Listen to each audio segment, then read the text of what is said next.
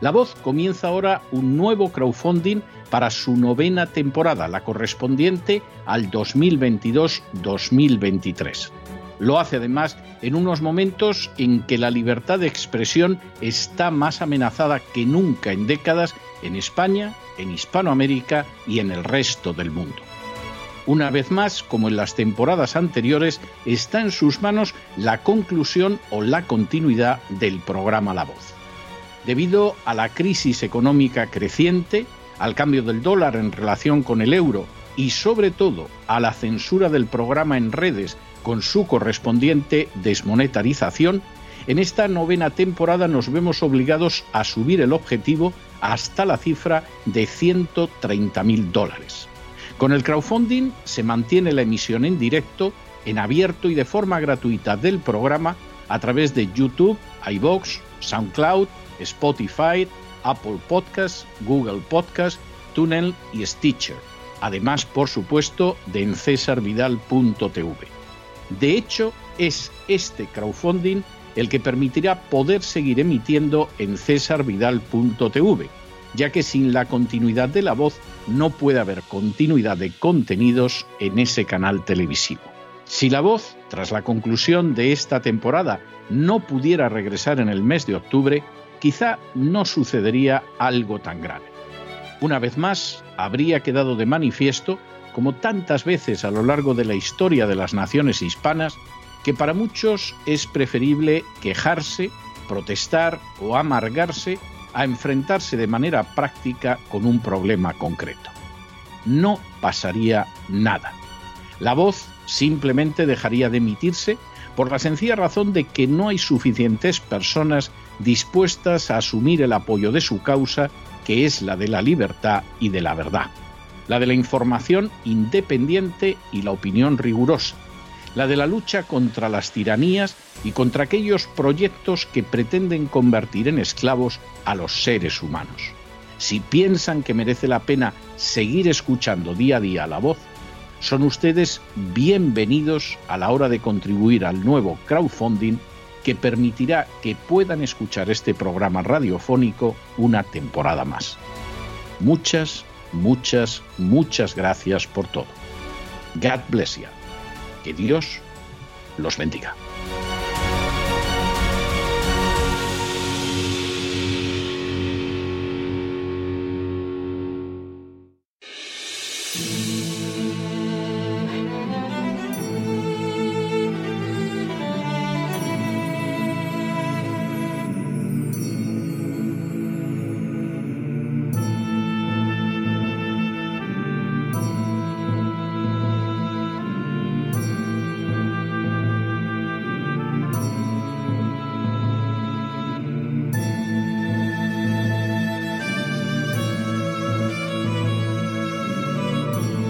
La voz con César Vidal, desde el exilio.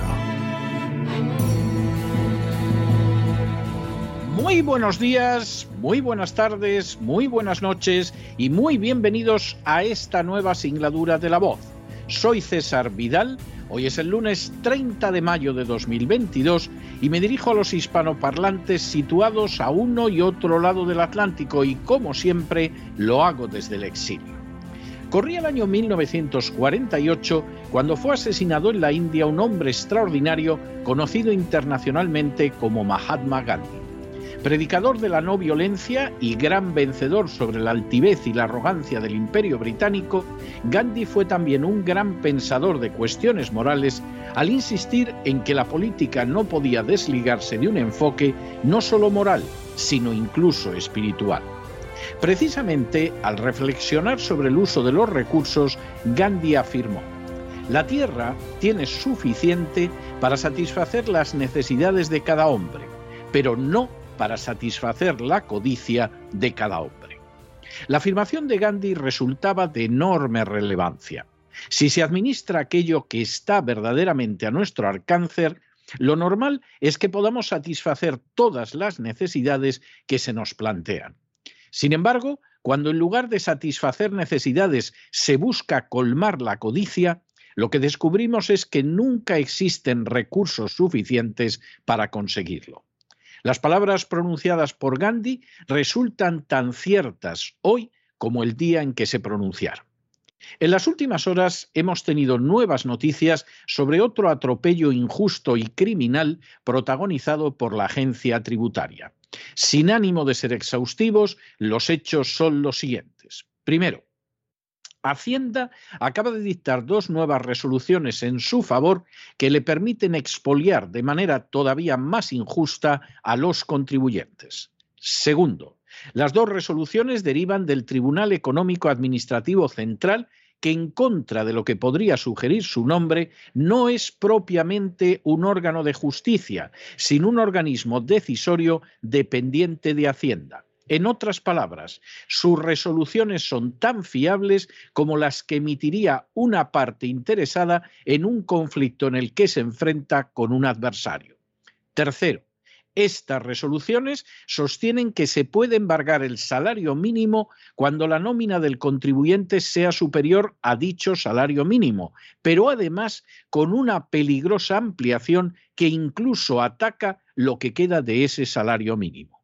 Cuarto, el artículo 607 de la Ley de Enjuiciamiento Civil señala que es inembargable el salario, sueldo pensión, retribución o su equivalente que no exceda de la cuantía señalada para el salario mínimo interprofesional. Las resoluciones del TEAC indican, por el contrario, que sí van a embargar esa parte inembargable si no se ha consumido durante el mes. Quinto, en otras palabras, si la persona a la que la agencia tributaria ha dejado solo con la cuantía del salario mínimo en su pensión o salario no hubiera gastado hasta el último céntimo, ese dinero restante es considerado ahorro y de él se apodera también la agencia tributaria.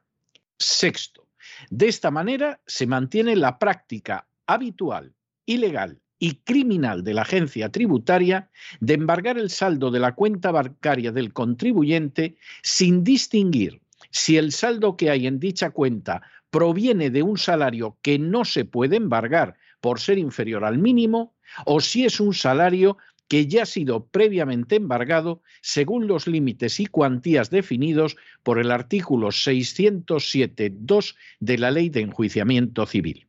Séptimo, las dos resoluciones del TEAC que insistamos en ello, no es un verdadero tribunal, sino un brazo de la agencia tributaria, señalan ahora que el salario o la pensión del contribuyente no consumido durante el mes se convierte en ahorro y también es embargado. Octavo. La primera de las resoluciones ha correspondido al caso de un jubilado al que ya la agencia tributaria le quitaba todo lo que llegaba al límite de lo legalmente embargable. Con esta resolución, la agencia tributaria no solo se lleva el máximo legal embargable, sino también aquella cantidad que no es embargable, pero que el pensionista no había gastado y lo hace alegando que se trata de un ahorro. Noveno. En una de las resoluciones del TEAC se señala que en esa cuenta se abonaron 721 euros con 18 céntimos el 1 de septiembre de 2016.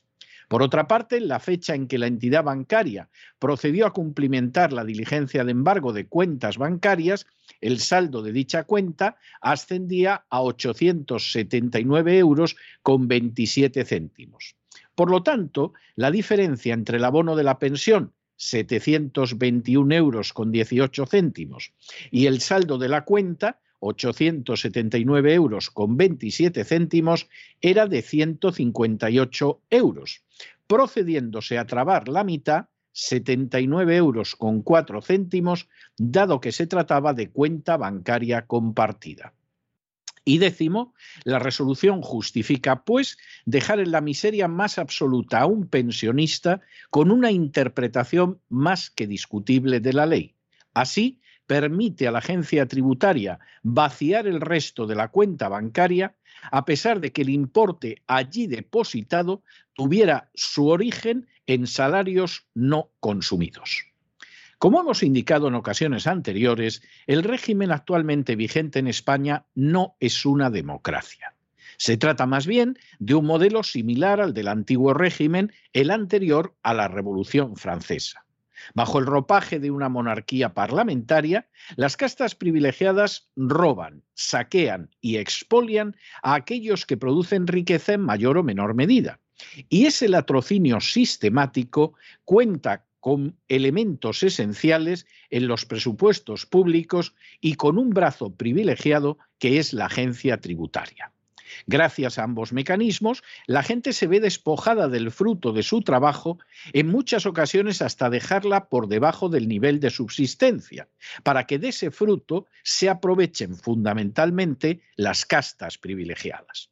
Para colmo, esas acciones se intentan justificar mediante un tercer mecanismo, el TEAC, que en contra de lo que su nombre indica, no es un verdadero tribunal, sino una entidad que depende del Ministerio de Hacienda y que, lógicamente, siempre da la razón a los sicarios de la agencia tributaria.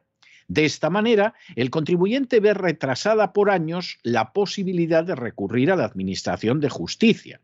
Es robado de manera previa y en multitud de ocasiones acaba rindiéndose permitiendo que lo expolien de manera criminal.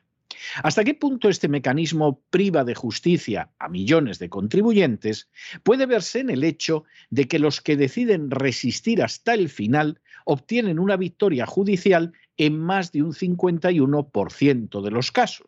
En otras palabras, si todos pudieran acudir a los tribunales desde el primer día de manera ecuánime, las resoluciones de la agencia tributarias invalidadas muy posiblemente superarían el 80 e incluso el 90%. Dado que el sistema político-social en España es solo una inmensa estructura de saqueo, resulta imposible que haya recursos suficientes. En realidad, si en España las castas privilegiadas no pudieran imponer sus deseos y caprichos, la nación contaría con recursos más que suficientes para tener la educación de calidad que no tiene la sanidad digna de la que carece y las pensiones decentes que brillan por su ausencia. Sin embargo, la codicia desmedida e inmensa de las castas privilegiadas convierte esa posibilidad en una imposibilidad total y absoluta. En medio de una crisis que se dirige hacia la suspensión de pagos de la nación, los partidos políticos y los sindicatos, sin excepción, reciben más dinero. La Iglesia Católica es receptora todavía de más fondos. La banca y el conjunto de los empresarios ven aumentados sus privilegios y el aparato del Estado aumenta en decenas de miles de nuevos parásitos para alimentar a las clientelas de las castas privilegiadas. Es obvio que para satisfacer toda esa codicia desmedida e irracional no hay recursos. Y el resultado es que la agencia tributaria roba más ya que sus sicarios perciben jugosos bonus a cambio de saquear a sus víctimas, y la nación se endeuda de manera imposible de remediar. Que nadie les engañe, porque la causa de ese desastre no es otra que la codicia desmedida de las castas privilegiadas. Para enfrentarse con ello, primero, si ya sufren cualquiera de los embargos de la agencia tributaria, embargos que suelen ser ilegales e injustos, saquen del banco cualquier cantidad hasta el último euro que exceda del salario mínimo.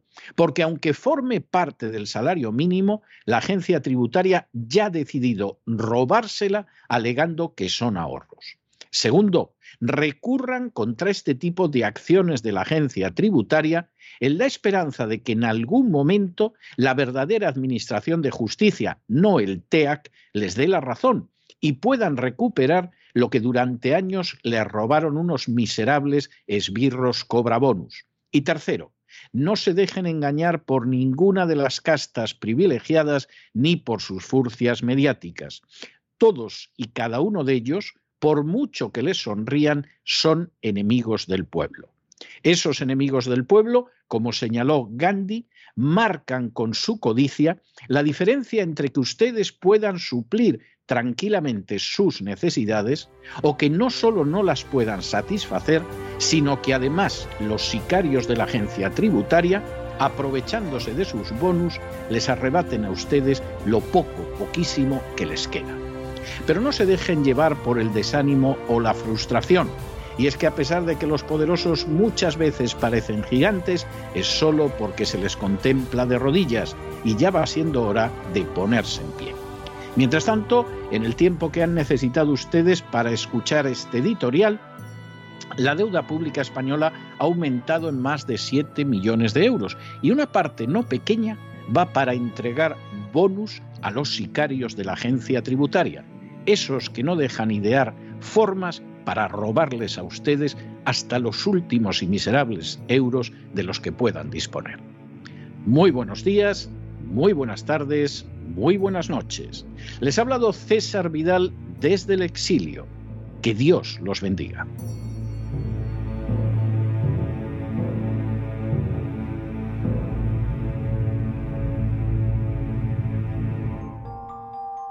Esta sección está patrocinada por crowdfunding con el siguiente mensaje. Nuestro Señor Jesucristo, el único Dios verdadero, es misericordioso y nuestro Salvador.